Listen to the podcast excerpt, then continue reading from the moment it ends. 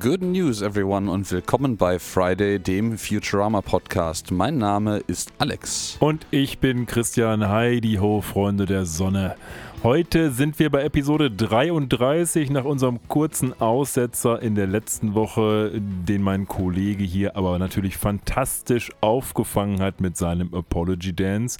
Und das Ganze läuft unter dem Stichwort A Substitute for Human Interaction. Oh yeah, da hast du völlig recht. Ja, ich habe hier letzte Woche tatsächlich gesessen, hatte alles aufgebaut, habe die Aufnahme angefangen und dann hat einfach keiner geantwortet. Das fand ich doch ein kam bisschen einfach merkwürdig. keiner, da ne? kam einfach keiner so und dann musste ich äh, das, das leider abbrechen. Das ist Ja, schade. ich fand das aber schön. Du hast ja den Titel genannt Apology Dance. Du hast auch direkt reingeschrieben Apology Dance 1. Wahrscheinlich so ein bisschen in Gedenken an Anthology of Interest 1. Es Mhm. ist aber natürlich, wenn man drüber nachdenkt, auch vielleicht das Eingeständnis, dass das vielleicht nicht der letzte Apology Dance war. Ich hoffe allerdings, dass wir die Apology Dances auf ein Minimum beschränken können. Äh, Du hast da meinen Gedankengang schon sehr wunderbar nachvollzogen. Ähm, meine Erwartungshaltung dazu war, sollte das nämlich nochmal vorkommen, es ist blöd, wenn wir einen Apology Dance haben, der keine Nummer trägt und man dann danach sich überlegen muss, ist das jetzt dann Apology Dance 1, weil der erste keine Nummer hatte oder fängt man dann mit 2 an, obwohl der erste keine Nummer hatte. Dann nimmt man direkt eine Nummer. Ja, immer diese Informatiker. Name, äh, this is so, naming things is hard. Ja, ich Mhm. finde das als Jurist aber auch gut, denn wer eins sagt, muss auch zwei sagen.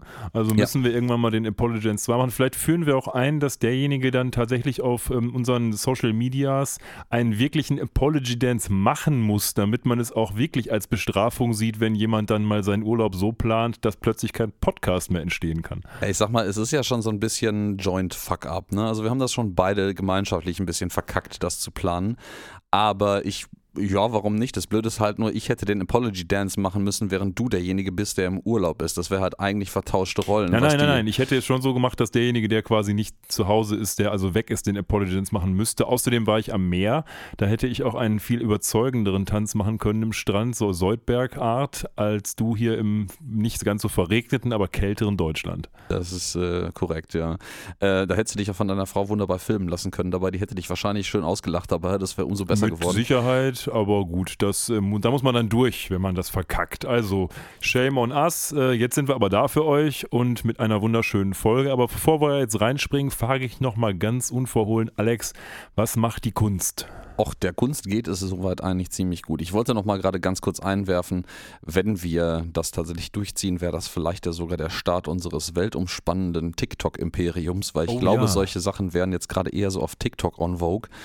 Ähm, Instagram kopiert das zwar fleißig mit diesen Reels und YouTube hat jetzt auch so YouTube Shorts, weil die merken, dass das Konzept super fliegt, aber ich glaube, so die, die Plattform der Wahl für sowas ist immer noch TikTok aktuell. Weiß allerdings nicht, ob ich meine Studierenden sehen will, die sich meine Apology Dance TikToks angucken. Das könnte mir zu unfreiwilligem Ruhm an der Hochschule verhelfen. Naja gut, dann kannst du dich ja mit dem Mathemann eins zu eins einreihen. Äh, der kennt das Konzept ja. Vielleicht kannst du dann da schon mal so ein paar Standard-Moves dir abgreifen, die erfolgreich sind oder nicht. Ja, aber zurück zu meiner Ja, Frage natürlich. Genau, zurück zu deiner Frage. Äh, mir geht's soweit sehr, sehr gut. Ähm, ich war jetzt in der vergangenen Woche, habe ich ein paar Freunde besucht, ein bisschen weiter weg von hier, äh, im schönen Ostwestfalen und äh, habe da ein bisschen, bisschen mit denen gesprochen und mal ein bisschen andere Tapeten gesessen. Schön, Entschuldigung an meine Katzen geht raus. Die waren, als ich dann samstags wiederkam, natürlich fürchterlich verhungert und äh, haben mich ganz, ganz klagend angemaunzt und dann eine Weile lang ignoriert. Aber äh, ansonsten ist eigentlich alles soweit in Ordnung hier und ich sag mal, es bricht jetzt halt gerade so ein bisschen die graue Jahreszeit ein und äh, die, die, die Phase der großen Festivals und Konzerte ist jetzt erstmal für eine Weile vorbei. Dementsprechend passiert da nicht mehr so richtig viel. Und bei dir so? Ja, Der wir waren. Urlaub war hoffentlich Wollte ich gut. gerade sagen, wie man unschwer an die Hörerschaft weitergeben kann. Wir waren in Urlaub, wir waren in Lorette Mar. Allerdings war es weniger partylastig, dankenswerterweise, als wir dachten. Es war eigentlich ganz schön, muss ich tatsächlich sagen. Wir hatten also noch ein paar Tage Sonne. Am letzten Tag hat es nur noch geregnet und da merkt man dann schnell, dass in so einem Hotel mit einem kleinen Kind es verhältnismäßig wenig Möglichkeiten gibt, das Kind so den ganzen Tag zu unterhalten. Wir waren also ganz froh, dass wir am nächsten Tag da zurückgefahren sind. Und ich persönlich habe dann immer dieses Gefühl, wenn ich nach Deutschland aus einem warmen Land zurückkomme, boah, es ist geil in Deutschland zu wohnen, weil irgendwie ist es dann, äh, klar, es ist ein Heimatgefühl, das hat wahrscheinlich jeder, wenn er in sein Heimatland zurückkehrt, aber ich mag einfach gern die deutsche Witterung, ich mag gern die deutsche Flora und Fauna. Das ist einfach wirklich dann, nachdem ich mal woanders war, kommt man zurück und denkt sich, yo, das ist super, dass ich hier wohne und bin dann ja auch in den goldenen Herbst zurückgekehrt. Das war ja ganz schön noch in Deutschland. Also mir geht es ganz gut. Ich hatte heute relativ lange bis 17 Uhr Didaktik-Fortbildung. Die war aber auch schön. Also von da aus äh, unbekannte Grüße an unsere Dozentin, die hat das gut gemacht. Und äh, bin jetzt frisch und äh, guten Mutes, mit dir eine Futurama-Episode zu besprechen. Wunderbar. Kurz zusammengefasst, was du gesagt hast.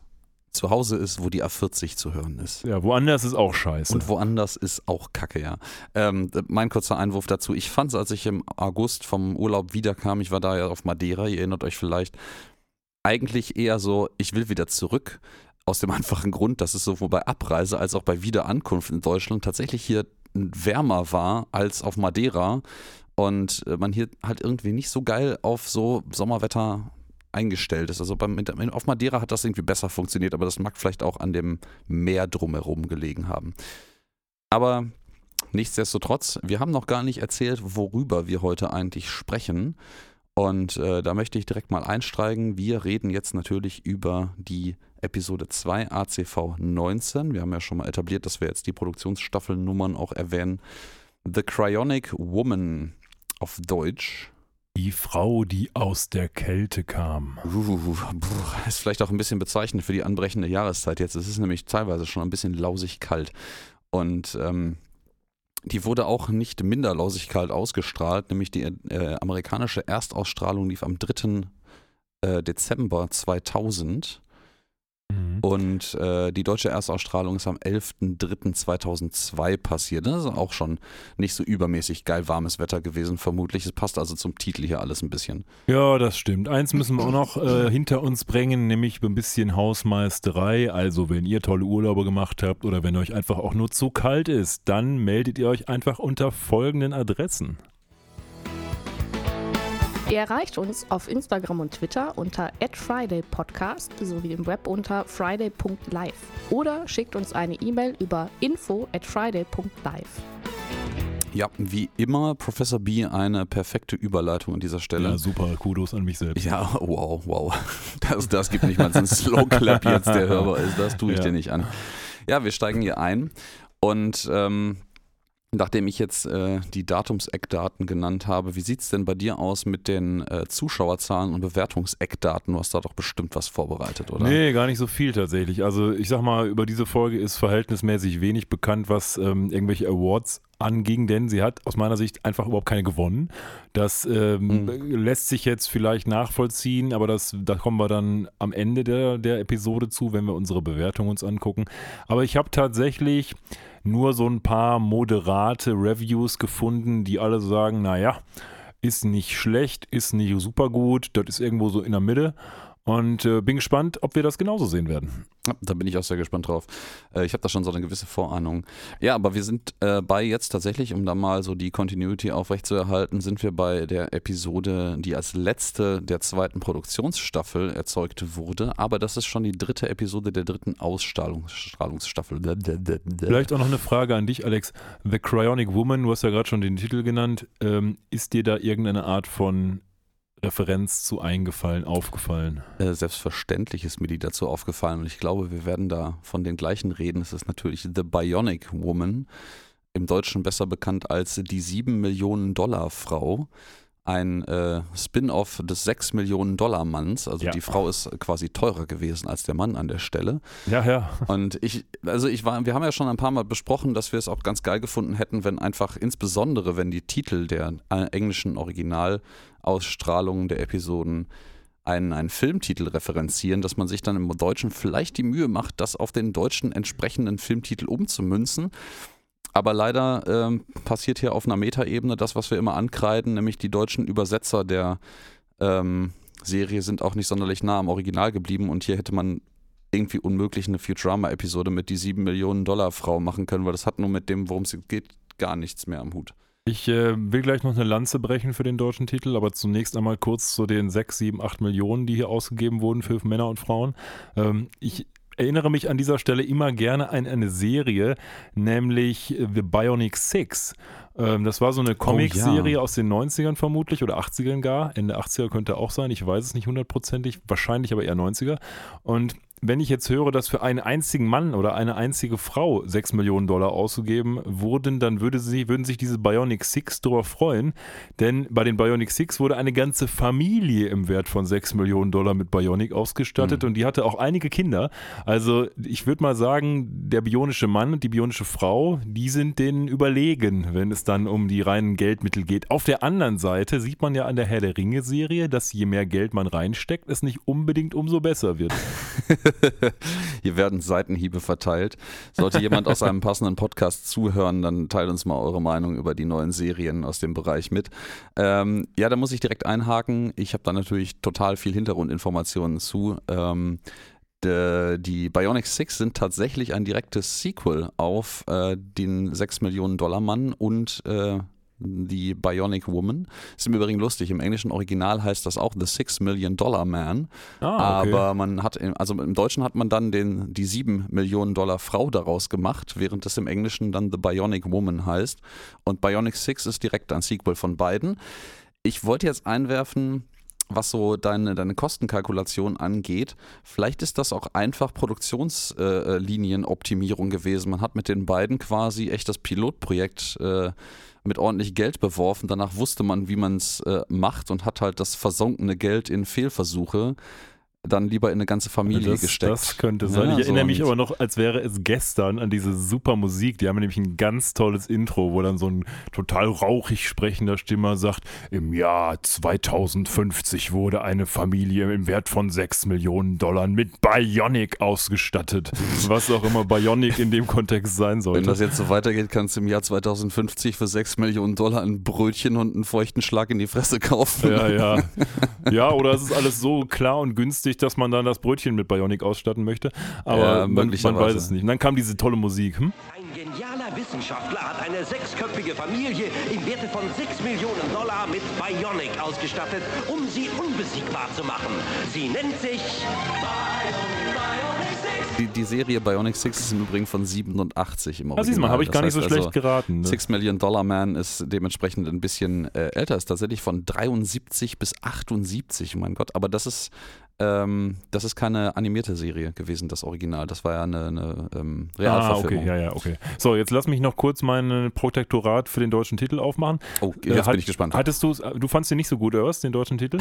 Um ehrlich zu sein, ich hatte das Gefühl, es könnte eventuell auch eine Anlehnung an irgendwas sein, aber ich habe es irgendwie nicht verkabelt gekriegt, deswegen habe ich es einfach abgetan unter das ist ein scheiß deutscher Titel. Also ich würde sagen, es ist eine Anspielung und zwar Aha. auf den ähm, deutsch übersetzten Roman Der Spion, der aus der Kälte kam. Würde ich jetzt mal sagen. Wahrscheinlich haben die sich einfach angeguckt, was passt so ungefähr und wie kriegen wir da einen deutschen Titel hin, der irgendwie auch eine Referenz auf etwas ist. Ähm, der Spion, der aus der Kälte kam, das ist so ein äh, Roman von John Le Carré, das ist so ein ehemaliger MI6-Agent und der macht so Spionageromane oder hat die gemacht. Und ich vermute mal, das hat ja jetzt nichts mit Spionage zu tun oder so, was wir hier sehen, aber es passt natürlich irgendwie schon. Die Frau, die aus der Kälte kam, darum geht es ja im Wesentlichen in der Episode. Und so passt es ja auch halbwegs auf den englischen Titel. Also ich könnte mir vorstellen, dass sie sich das zur Anleihe genommen haben. Und dann finde ich es wiederum ganz nett, weil ich finde, es passt gut als Übersetzung, weil das ist ja mehr oder weniger eine etwas umständliche Übersetzung des englischen Titels, gleichzeitig aber auch eine Anspielung auf einen tatsächlich deutsch existierenden Roman, der auf Englisch auch anders heißt, glaube ich. Äh, ja, das kann unter Umständen sein. Soweit habe ich jetzt parallel nicht noch nachgeguckt, um deine Aussagen zu ergänzen. Aber steigen wir doch jetzt mal ein in das, was in dieser Episode, deren Titel wir jetzt ausführlich breit getreten haben mit dem Klopfeisen, was da hinter so passiert. Ja, wir starten mit einer Szene, wo unsere beiden Vollspacken, nämlich Bender und Fry, mit einem Planet Express Spielzeugraumschiff, nämlich der USS Planet Express, spielen. Hier natürlich direkt wieder eine schöne Referenz auf Star Trek mit dem USS, aber das jetzt nur so nebenbei. Und ähm, ja, die sind so wie im Kinderspielzimmer, so wie wir das halt mit zehn Jahren auch gemacht haben und spielen da rum. Innerhalb des großen Planet Express Raumschiff im Übrigen. Ja, der Audiokommentar merkt hier auch belustigenderweise an, dass sie mit ihrem eigenen ähm, Merchandise, also mit ihren eigenen Fanartikeln im Endeffekt spielen.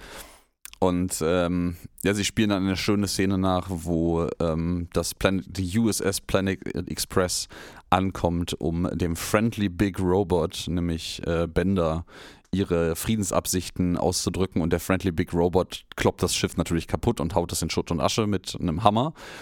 Macht so ein bisschen den Eindruck, es wäre aus Keramik oder eventuell aus Glas. Ja, irgendwie so Stelle, ne? Keramik, hätte ich so Porzellan oder irgendwie sowas. Ich fand's, also es wird natürlich noch gleich relevant, weil die machen das gleich auch mit dem richtigen Raumschiff, aber ich fand jetzt, dass dieses ganze Intro, wir kommen dann noch gleich ein bisschen dezidierter drauf, so ein bisschen an den Haaren herbeigezogen ist, weil ja, die beiden sind infantil, aber das hier degradiert die doch dann ganz schön irgendwie, fand Das ich. hat auf einmal halt so ein, so ein Kinderlevel. Ne? Ich meine, es passt ein bisschen ins Bild, dass man halt um deren Mentalität gerade nochmal in dem Moment äh, zu demonstrieren, zuerst diese Spielszene mit dem kleinen Modellschiffchen zeigt. Aber das ist doch da, keine Ahnung, also das ist so ein, der zwölfjährige Junge, der irgendwie keine Grenzen gelernt hat, schnappt sich irgendwie den Schlüssel von Papas SUV und geht die Nachbarschaft in Schutt und Asche legen, Vibe. Also das, das, ähm, ja. ja, und ich die Szene ist auch so lang. stimme da überein, ja, ich stimme da überein mit dir, das passt irgendwie nicht so. Die sitzen dann ja Richtig. nebeneinander und lachen sich gefühlt fünf Minuten tot. Also jedenfalls sehr, sehr lange für diese kurze Episode oder für die generelle Kürze von Episoden. Und das ist irgendwie so ein bisschen, ja, ich verstehe den Einstieg, aber das hätte man vielleicht eleganter lösen können. Ja, ist aber auch ein schöner Bender-Bonding-Moment, wenn man das mal so nennen darf, zwischen den beiden. Das stimmt. Und äh, ja, es kommt, wie es kommen musste. Natürlich hat äh, Lila den Schlüssel im Zündschloss des äh, Raumschiffs äh, versteckt, äh, nicht versteckt, vergessen. Vergessen, ja. vergessen, versteckt wäre gut. Oh, was ist versteckt? Im Schlüssel. Das wäre ja gut in Ja. der Situation gewesen. Ja, ja. Nee, sie hat den nämlich nicht versteckt, sie hat den nämlich im Schloss gelassen und äh, wir blenden kurz rüber in eine Szene, wo der Professor das irgendwie am Frühstückstisch äh, bei einer Kaffeetasse ähm, bemerkt und äh, meinte, ja, was soll schon passieren irgendwie, dass das, da, ist, da, da passiert ja nichts, das macht ja niemand so. Ähm, wir sehen hier schön im Vordergrund äh, die Gegenüberstellung, nämlich nochmal auch von Fry und Lilas Position in der Gesellschaft, nenne ich das mal, weil äh, der beiden Personen Tassen hier offensichtlich auf dem Tisch stehen und deutlich zu lesen ist, dass Lilas Tasse ist Universe's Number One Space Pilot und äh, Frys Tasse ist Universe's 4,307,900 nee, 697th Delivery Boy. Da frage ich mich so ein bisschen, solche Tassen werden doch normalerweise nicht im Rahmen eines, wie ein Pokal verliehen, sondern von den Leuten selber gemacht. Also Ja, wer macht oder, sich denn oder eine den, Tasse, hey, ich bin der beschissenste Pilot der Welt. Na, ich, ich glaube, das ist eher so ein, äh, also sowas wäre eher üblich als Geschenk zwischen Kollegen. Du bastelst, bastelst Oder dir das so, ja, ja. nicht selber, sondern deine Kollegen basteln dir das als Ja, Insiderwitz oder als Anerkennung. Im Falle von Lila ist es eine Anerkennung, im Falle von Fry ist es halt ein dummer Witz. Ja, gut, von mir Gut. aus. Von Aber anyways, äh, die beiden starten jetzt natürlich mit dem Raumschiff. Es kommt, wie es kommen musste. Und ähm, ja, Lila betont noch, dass es eigentlich gar nichts passieren kann. Auch deswegen, weil das Raumschiff ja mit dem unbrechbaren äh, Diamantseil festgemacht ist. Wir erinnern uns vielleicht an dieses Diamantenseil aus der Episode, wo äh, die alle fischen gehen. Da wird nämlich dann auch damit geangelt. Genau, das war ein schöner Rückgriff, fand ich auch. Ich mag das immer, wenn solche Sachen, die einmal eingeführt wurden, auch bei anderen Dingen eingesetzt äh, werden und sie auch Sinn ergeben, warum sie eingesetzt werden. Und das haben wir hier, nämlich mit dem Rückgriff auf diese Phishing-Folge, völlig richtig. Auch hier wird man sich gleich wieder Dinge fragen bezüglich diesem unbrechbaren Seil, wie das alles funktionieren kann, warum das Schiff Ja. nicht einfach auseinanderbricht. Aber dazu kommen wir gleich, wenn es losgeht. Plot-Devices. Ja, es geht jetzt auch relativ fix los. Die fliegen nämlich mit dem Schiff los. Alle gucken irgendwie in, in Angst auf das sich äh, erhebende Planet Express Schiff. Passenderweise ist tatsächlich die Dachluke von dem Hangar auch schon offen. Also Immerhin. Lila hat quasi den Schlüssel stecken lassen und die Dachluke äh, äh, geöffnet oder wer auch immer. Vielleicht haben sie die auch noch aufgemacht, die beiden, also Bender Ja, man und kann Fry. auch mutmaßen, dass sie vielleicht gerade eben erst gelandet ist und sich erstmal einen Kaffee holt nach einer anstrengenden Flugreise oder sowas und das deswegen auch- alles noch irgendwie so in place ist. Würde erklären, warum, der, warum sie den f- vergessen hat, weil genau. sie halt Kaffee ja, ja, so brauchte. schnell Kaffee, ja. Wenn das Und- Diamantseil hält halt dann das Planet Express Schiff erst einmal fest im Planet Ja, Express das hält es auch Hauptquartier. die ganze Zeit fest am Planet Ja. Express Hauptquartier, aber das Hauptquartier hält leider nicht mehr an der Erde fest. Und das war das, was ich meinte. Es wäre doch wohl eher sinnvoll, wenn das Planet Express Schiff auseinanderbricht, als dass vielleicht das Planet Express Hauptquartier vom Boden abhebt. Ja, und die fliegen hier dann in so einer Szene an diversen Monumenten, die man äh, aus der Zeitgeschichte so kennt, äh, vorbei und drumherum und durch mit äh, dem Planet Express Hauptquartier im Schlepptau. Die beiden Vollmeisen merken das nicht, dass der Scheiß die ganze Zeit da hinten rumbammelt. Äh, wir haben eine schöne Szene, wo das einmal durch die, ähm, die große chinesische Mauer, äh, das Planet Express Schiff drüber fliegt und alle sich wundern, was da passiert und dann bricht das Planet Express Hauptquartier durch die Mauer durch und die Mongolen fallen ein. Da habe ich mich auch tatsächlich gewundert, was passiert, weil diese ganzen Chinesen, die sehen aus, als wären sie irgendwie noch im Jahr äh, 1000. Äh, ja, vor allen Dingen sind die einfach komplettes Klischee.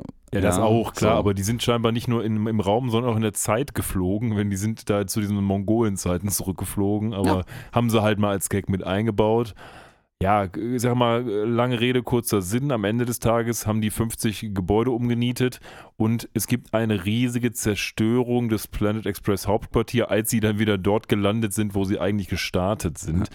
Und die kommen dann raus, denken, oh, ist doch lustig gewesen, nichts passiert, aber alle anderen stehen da richtig angepisst und sagen, Leute, ihr seid ja schon sonst Idioten. Aber diesmal war es zu viel.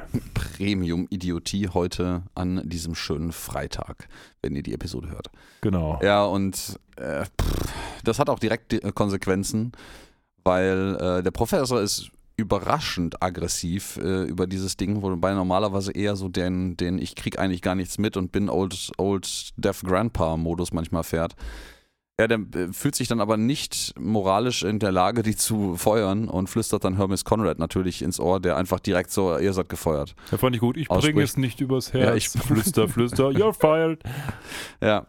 Und äh, schmeißt die drei im Übrigen, das haben wir jetzt noch gar nicht gesagt, raus. Nämlich Lila ist ja auch im Bunde, weil ihr quasi eine Mitschuld aufgetragen wird, dadurch, dass sie hätte wissen müssen, wie dumm die beiden eigentlich sind und niemals hätte den Schlüssel im Schloss stecken lassen dürfen. Wie siehst du das? Findest du das zu mmh. hart?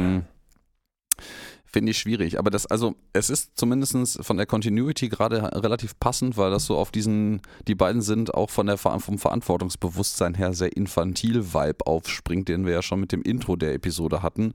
Von dem her passt das. Aber das sind halt alles erwachsene Menschen, Schrägstrich Roboter.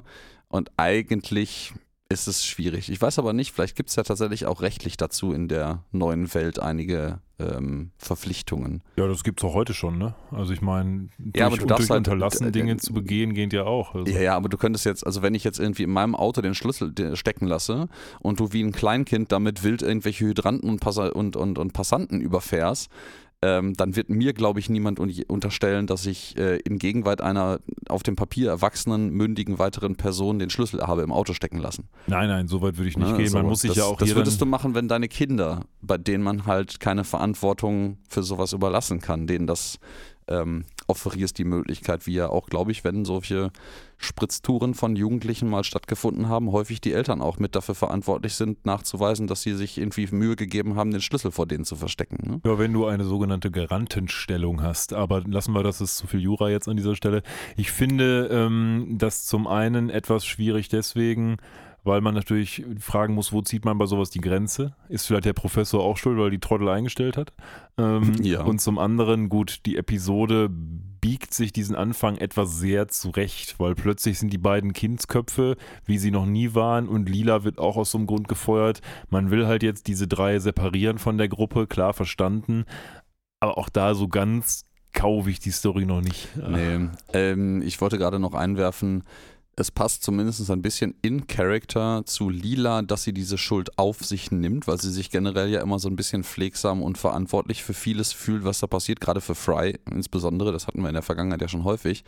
Und ähm, es passt auch so ein bisschen zu diesem übertriebenen Darstellungscharakter dieser Episode bis jetzt. Ich habe das Gefühl, die haben einfach so den, äh, Charakterspitzfindigkeiten Regler auf 12 oder 13 gedreht für diese Episode und alles mal so ein bisschen übertrieben, um einen Plot-Device zu haben, weil sie eine Idee hatten. Aber jetzt, wo du es sagst, fände ich das eigentlich, hätte ich das besser gefunden. Wer hätte der Fry und Bender gefeuert und Lila, das hätte auch so ein bisschen auf die Beziehung von Fry und Lila noch einen Einfluss gehabt, sagt dann, hey, ich bin genauso schuld, wenn du jemanden feuern musst, dann musst du mich auch feuern. Oder sie geht dann freiwillig oder sowas. Aber so wird ihr halt die Entscheidung abgenommen und es hätte tatsächlich in den Charakter Lila gut reingepasst, wenn sie sich so verantwortlich gefühlt hätte, dass sie mitgeht. Du hast völlig recht. Das hätte tatsächlich auch in Character sehr gut gepasst und das hätte an dieser Stelle den gleichen Ausgang für die Story ja, genau, gehabt. Hätte genau. aber ein bisschen, ein bisschen feiner gewesen. Ja. ja, was jetzt hier noch passiert, was auch ein kleiner Bruch mit dem Rest ist, ist, man sieht jetzt irgendwie durch das Loch in der Wand, während unsere drei Aussätzigen hier jetzt äh, mit, ja, gesenktem Haupt abziehen, wie die verbliebenen vier Personen, nämlich Soldberg, Amy, der Professor und Hermes, da stehen und meinen so, ja, Soldberg ist jetzt der Populäre hier Und auf einmal fangen alle an, irgendwie angeregt äh, mit Soldberg zu reden. Und so, sogar Hermes fragt den so, hey, what's up? Dr. Z, so bla bla. Ja, völlig absurd eigentlich. Ja, und das lustig. ist, äh, das wurde auf einer meiner Quellen tatsächlich so als, als Continuity Themes gewertet, dass eine Interaktion zwischen Soldberg und, und Hermes stattfindet, aber es ist komplett konträr zu dem, was sonst passiert. Also, ja, vor allen Dingen, weil die beiden sich auch ein Stück weit hassen. ein Ähm, Stück weit ist sehr nett formuliert, ja. ja, für mich war das nur so ein Gag, den man jetzt machen müsste. Ja, ja. Er sagt ja auch nur noch, ah, you know, und dann ist schnell die Szene vorbei, ne? Ja, ja, und unsere drei Pechvögel, in Anführungsstrichen zweieinhalb Pechvögel vielleicht auch nur, die äh, ja, überlegen jetzt natürlich, was sie machen können und ähm, ja, sind da ein bisschen ratlos, bis Lila dann tatsächlich auf die Idee kommt, hey, wisst ihr was, wir müssten jetzt irgendwie mal einen neuen Job suchen. Da sind die anderen beiden eigentlich nicht so von begeistert von der Idee, aber Lila findet, stellt dann fest, Sie hat ja noch diese äh, Career-Chips, diese Karriere-Chips, ähm, die es beim Anfang mal gab. Das, insofern schließt diese Episode quasi an die erste Episode komplett zurück an. Wir haben nämlich jetzt, äh, was sind das jetzt, 32 Episoden lang komplett übersehen, dass es diese, ähm, diese, diese Chips eigentlich noch gibt. Da hätte man auch wunderbar vorher schon ein Plot-Device draus drehen können, weil Fry und Lila beide ja, wie wir wissen, die Chips nicht mehr haben. Ja. Aber Lila hat die noch in ihrer Tasche, die sie jetzt gepackt hat, als sie ihren Spind ausgeräumt hat beim äh, Planet Express Hauptquartier und sagt so, ey, weißt du was? Wir können alle eigentlich immer noch in unsere alten Jobs zurückgehen und implantiert zumindest sich und Fry erstmal in ihre Hand äh, den Chip. Und ja, Bender lässt man mal so außen stehen. Wir haben hier sogar noch einen weiteren Rückgriff auf Episode 1 und der wird auch für diese Episode interessant, nämlich als der Fry eine Bestandsaufnahme seines Habuts und Guts macht auf der Parkbank im Park, sagt er, ich habe nicht mehr viel, aber ich habe noch dieses alte Bild meiner Ex-Freundin Michelle und zeigt dann nochmal so ein Bild, wie die mit dem Skilehrer, der natürlich überhaupt nicht ihr Lover war, äh, da äh, ähm, und Fry im Hintergrund auf der Skipiste sind. Aber hier wird dann nicht nur der Career-Chip wieder gereferenzt, sondern auch eben die Michelle, die ja in dieser Episode noch eine ganz prominente Rolle spielen wird. Die ihre Haarfarbe gewechselt hat im Übrigen. Und auch ihre Synchronsprecherin. Und auch ihre Synchronsprecherin. Ja, ja, genau. Äh, Das mit der Haarfarbe kann man ja noch erklären. Das, äh, Ja. das, ist völlig, das mit der das Synchronsprecherin ist natürlich nicht zu erklären und zu entschuldigen. Ja. Naja, äh, schön, äh, schönes Detail in der Szene ist auch, dass ähm, es könnte so ein kleiner Seitenhieb auch darauf sein, dass man seit der ersten Episode dieses Konzept von den Karrierechips nie wieder aufgegriffen hat, dass Fry sich nämlich komplett nicht daran erinnert, dass es diese Career-Chips gab.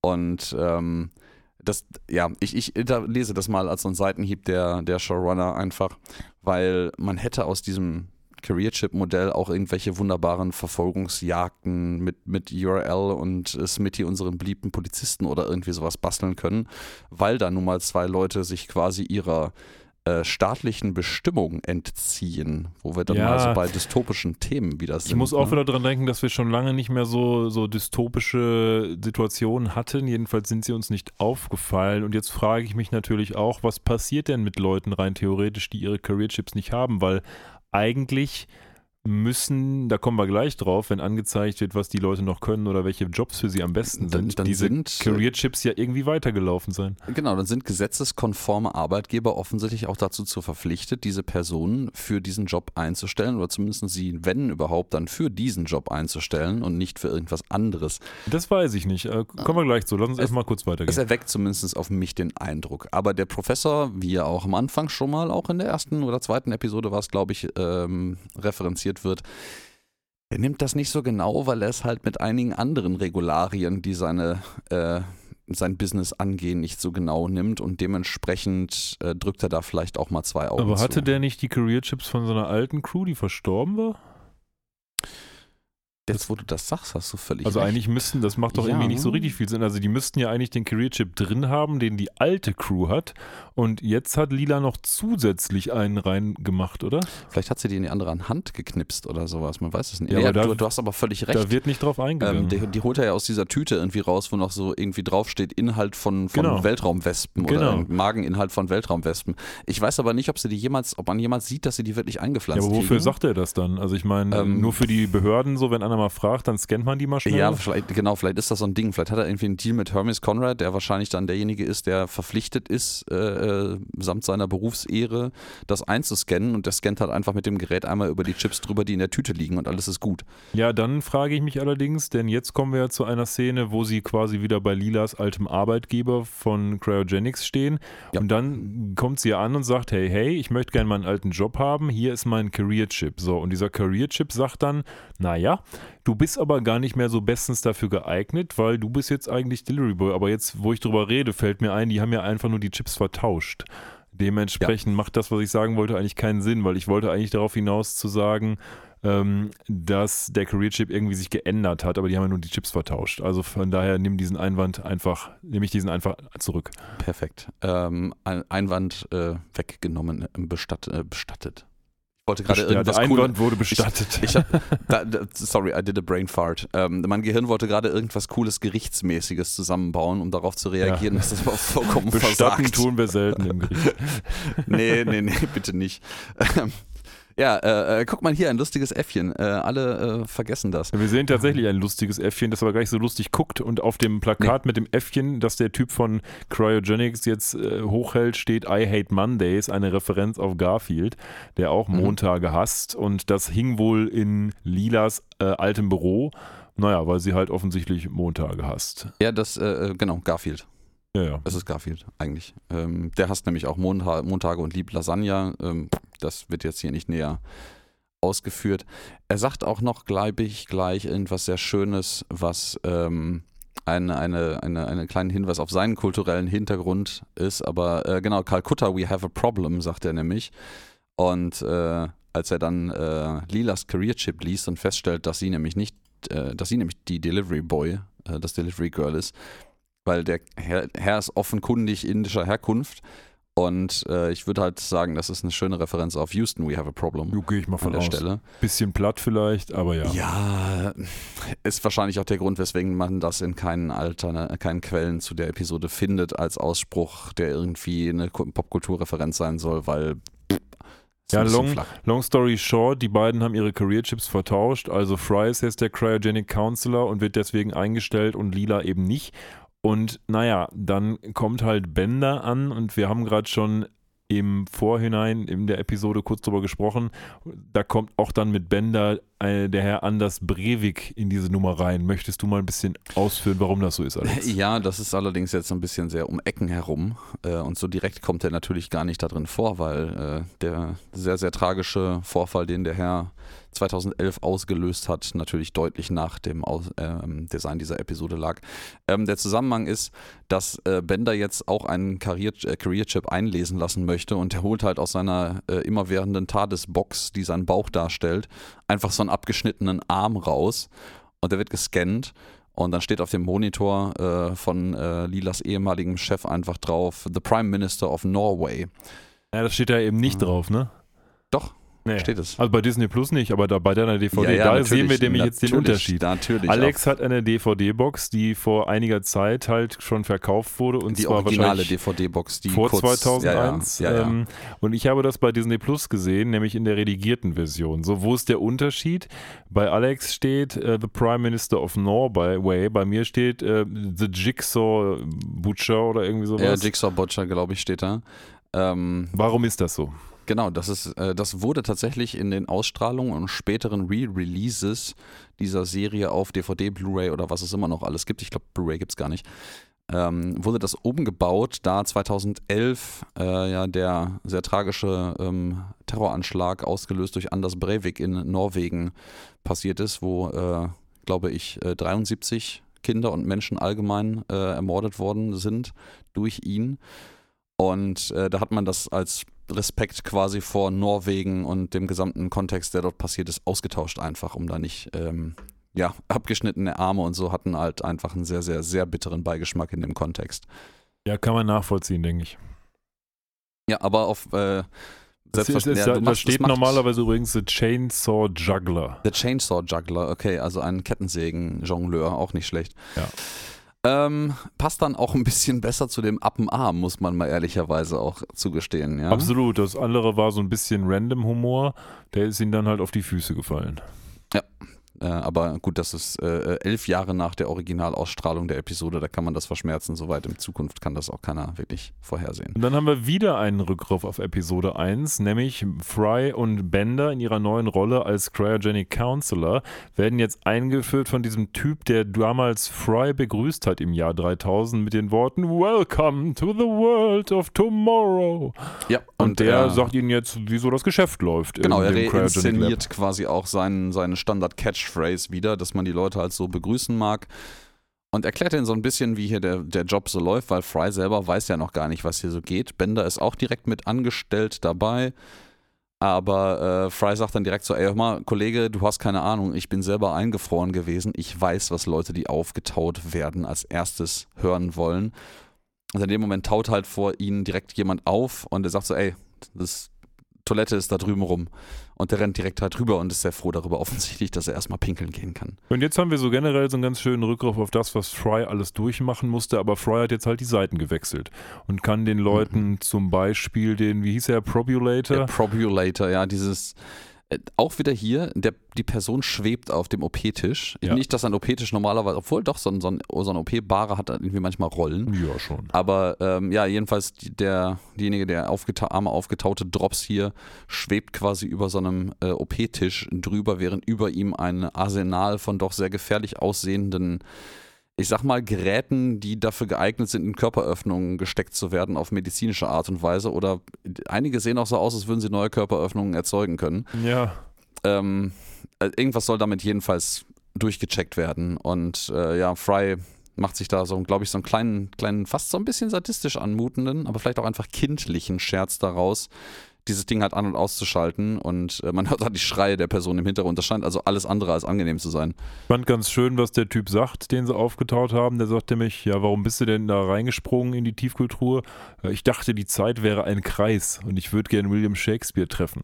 Und das ist in so vielerlei Hinsicht irgendwie eine Anspielung, nämlich auf sehr viele Science-Fiction-Serien, wo die Zeit tatsächlich als Kreis dargestellt wird, auch auf Futurama im Übrigen, denn Mhm. wenn wir jetzt ganz weit nach hinten blicken, werden wir erleben, dass auch bei Futurama die Zeit ein Kreis ist. Ich glaube, es ist Benders Big Score sogar. Kann sein, ja. Film. Ich hätte jetzt gedacht, das ist die letzte reguläre Oder Episode. warte mal, nee, das ist, ist das, oder The Late Philip J. Fry? Das glaube ich, ich eher. glaube, ja, ja, genau. Mhm. Und äh, da hast du völlig recht, da würde ich nämlich auch kurz einhaken. Das ist nämlich ein Continuity Error an der Stelle, weil äh, Fry sagt hat, nee, ist totaler Schwachsinn, die Zeit ist geradlinig, hast du kein Glück gehabt. Wir werden ja später feststellen, dass die Zeit offensichtlich doch nicht geradlinig ist, aber man kann jetzt an der Stelle zugute halten, dass Fry das vielleicht auch einfach, weil er so dumm ist, nicht besser wusste. Genau. Ähm, er stammt halt eigentlich auch original aus dem Jahr 2000, wo man da vielleicht noch andere Ansichten zu hatte, auch in dem Futurama-Universum. Und ähm, es gibt dann tatsächlich, das habe ich, ich glaube, das war auf, ich weiß gar nicht, ob das auf meiner, der Übersetzung der, der ukrainischen äh, Episodenseite oder irgendwo aus irgendeiner absurderen Quelle habe ich das gelesen. Eine, eine kleine Extrapolation dafür, dass er vielleicht unbewusst damit trotzdem recht hat, weil der Typ, also die, die Reise später um quasi den, die zyklische Runde in, in der Zeit passiert ja in einer Zeitmaschine, die irgendwie so außerhalb von Raum und Zeit existiert. Diese Kryokammer existiert ja sehr innerhalb von Raum und Zeit und müsste dementsprechend quasi einmal den kompletten Zusammenbruch des Universums und den Neuanfang im äh, großen Urknall überstehen, damit er eine Chance hat, einmal quer durch die Zeit zu reisen. Ja, und spätestens beim Urknall wäre es vorbei. Ne? Sehr unwahrscheinlich, sag ich mal. So. Ich musste bei der ganzen Nummer sehr an eine Serie denken, die ich sehr schätze, nämlich die Serie Dark. Da ist nämlich die Zeit auch ein Kreis, jedenfalls lange Zeit. Und das ist auch ein großes Problem bei Dark. Bei Jetzt- manchen von denen ist der Stammbaum auch ein Kreis. Ja, in der Tat. Das stimmt auch. Ähm, gute Serie, schaut da mal rein. Ja, ich habe da eine andere Meinung zu, aber Ich finde, das Ähm. ist, um das jetzt abzukürzen, eine der wenigen Serien, die Zeitreisen in sich konsistent auch mal darstellen kann. Das ist aber auch meiner Ansicht nach das einzig Gute, was man sagen kann, weil der Rest fühlt sich an wie ein Tatortregisseur, der auch mal sowas Cooles wie Lost oder Stranger Things machen wollte und dabei leider ein bisschen fehlgeschlagen ist, weil es unfassbar deutsch wirkt. Es ist unfassbar deutsch, aber es ist auch vom Konzept her total super und äh, da muss man dann, also ich kann gut damit leben und ich teile das auch nicht so sehr, die Ansicht, aber das lassen wir jetzt mal, das ist, hat ja nichts mit Futurama zu tun. Das, äh, pf, ach komm, das mit dem Ausschweifen, das kennen wir doch relativ gut. Ja, stimmt auch wieder. Aber ja, das Thema können wir jetzt mal beerdigen. Ähm, und speaking of which, äh, Bender sorgt hier als sein neuer Job als Cryogenic Counselor äh, auch so ein bisschen dafür, dass äh, der ein oder andere, der frisch aus der Kammer aufwacht, vielleicht wieder ja, den sehr, sehr langen Schlaf antritt äh, und beerdigt werden muss, weil äh, er macht sich hier nämlich einen Scherz mit verschiedensten Verkleidungen, die Leute zu erschrecken. Unter anderem so eine riesige Fliegen ähm, so ein riesiges Fliegenkopfkostüm. Vielleicht auch ein kleiner Vorgriff auf das, was später noch Ich würde passiert. sagen, weißt du, woran mich das erinnert hat? ja, ja, ja, ja, machen wir gleich. Okay. Und äh, noch so ein, ich glaube, sein späteres, späterer Liebling wird so eine Gorilla-Maske und dann macht er sich halt auch so einen Scherz darauf zu sagen, so, oh, wir, wir, wir sind die neuen Master of the Universe und sagt dann, ah nee, nur ein Scherz. Ich bin eigentlich keine große Fliege und zieht die Maske ab und sagt, ich bin ein riesiger böser Roboter. Uh. Der Kopf dreht sich dann so. Ja, ja, und- man muss auch dazu sagen, der Typ, der aus der Gefrierkammer kam, ist so ein alter Opa. Und der hat dann quasi direkt mal einen Herzinfarkt. Und bevor die den, der da ablebt, frieren sie ihn lieber ein, weil Bender denkt, na, in der Zukunft kann man das bestimmt behandeln. Dann kommt der andere Typ und sagt, du Idiot, das können wir ja schon jetzt behandeln. Ja, because it's the future, bitch. Genau. Ja, ja.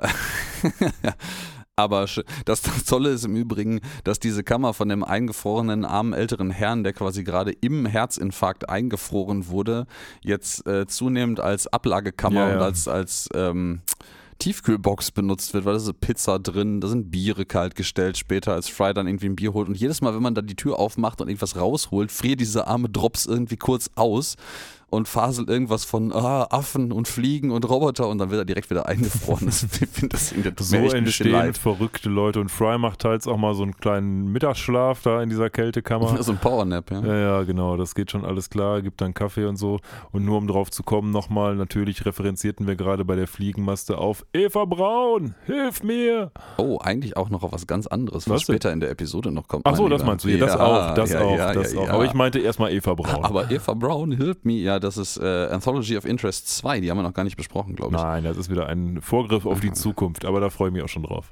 Ja, ich finde das schönes Detail im Übrigen auch, dass äh, Fry das äh, I Hate Mondays äh, Affenposter trotzdem aufgehängt hat und dass sein Büro offensichtlich tatsächlich eine der Kryokammerräume ist, wo halt die ganzen Kryokammern stehen. Das Ja, sieht man gerade der schon auch prominent. mittlerweile schon ziemlich verschmutzt ist und auch das ist ja Wesens äh, eine Art von Fry, dass er quasi alles, wo Ja. er drin ist, dreckig macht. Ja, das ähm, Fry und Bender machen sich dann als neu aufgestiegene ähm, in, der, in der Arbeitskette den Scherz natürlich ähm, bei dem Pizza Delivery Place, bei dem Lila jetzt selbstverständlicherweise angefangen hat anzurufen und eine Pizza auf den schönen Namen Icy Wiener zu bestellen. Auch wieder ein Rückgriff auf die erste Episode, wo Fry genau das Problem nämlich hat, aber im Jahr 1999 seiner Zeitrechnung. Ja, ja. Und ähm, ja, man verarscht ihr Lieder ein bisschen und es gibt irgendwie einen lustigen Dialog mit der Pizzabox, wo quasi eine, ja, ein, eine digitale Version des Inhabers der Pizzeria äh, durchspricht, um zu sagen, dass sie dann doch bitteschön dies und jenen Betrag zahlen müssen. Aber ja, ist ganz gut. Ja, am Ende des Tages läuft das alles storywise darauf hinaus, dass Fry jemanden in der Kühlbox findet, von dem er dachte, das wird sicherlich nicht passieren und den werde ich nie wiedersehen. Ja, nämlich, wir haben es vorhin schon mal angeteasert, nämlich durch das Foto, was Fry bis heute noch in seinem Portemonnaie herumträgt, seine Ex-Freundin Michelle.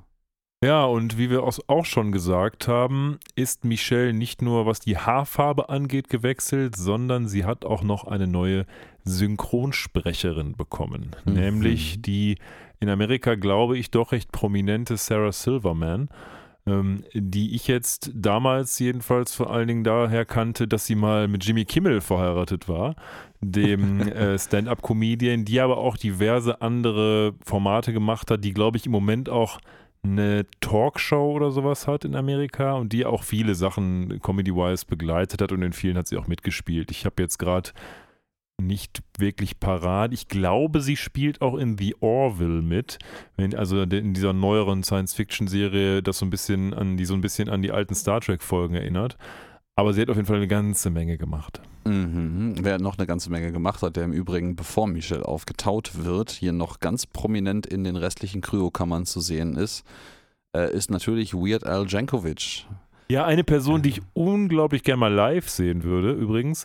Und der jetzt auch, ich glaube, im nächsten Jahr mit seinem eigenen Kinofilm gefeatured wird. Dieses Jahr, glaube ich sogar. Dieses Jahr. ist- ist, äh, weißt du, wer ihn spielt?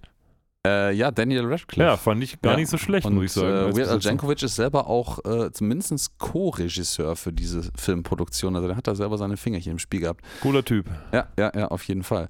Ja, jedenfalls, ähm, ja, wir decken hier noch Paulie Shaw. Der, der Name sagte mir vorher irgendwie so gar nicht richtig was. Der wird noch aufgetaut, äh, bevor Michelle dann tatsächlich zum Tragen kommt. Aber wir springen jetzt mal ein Stückchen voran und wir haben jetzt Michelle gerade aufgetaut und Fry stellt fest, oh mein Gott, das ist meine Ex-Freundin aus dem Jahr 1999. Und ja, die freut sich dann irgendwie doch relativ irgendein bekanntes Gesicht zu sehen äh, und erzählt dann relativ schnell auch so, ja, ihre, ihre Geschichte, wieso sie jetzt eigentlich da eingefroren ist, weil Fry da natürlich Fragen zu hat.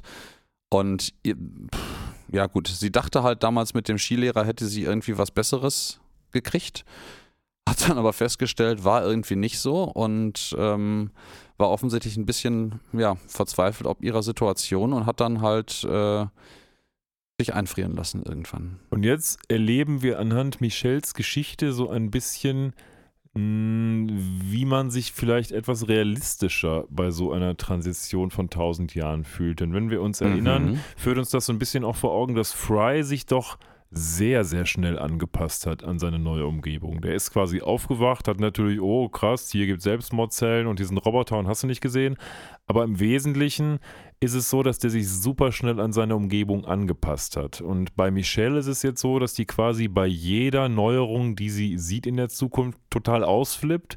Dann sieht sie die Aliens und verschiedene andere Dinge und jedes Mal ist sie quasi schon kurz vorm Herzinfarkt. Die ist also so gestrickt, dass sie ganz offensichtlich große Probleme hat, wohl daraus geboren, dass sie damals ins Jahr 2000 vielleicht gut reingepasst hat, was bei Fry offensichtlich nicht unbedingt der Fall war. Ja, vielleicht auch, weil sie vom Charakter her eher als auch jemand hier ganz klar dargestellt wird, der halt eigentlich verzweifelt auf der Suche nach Halt und, und Sicherheit und Konsistenz ist, während äh, Fry, glaube ich, mit allem, was er vorher hatte, ähm, extrem abgeschlossen hat. Also äh, gut, sie in einer, auf einer gewissen Art und Weise auch, aber eigentlich war sie immer auf der Suche nach irgendwie Halt.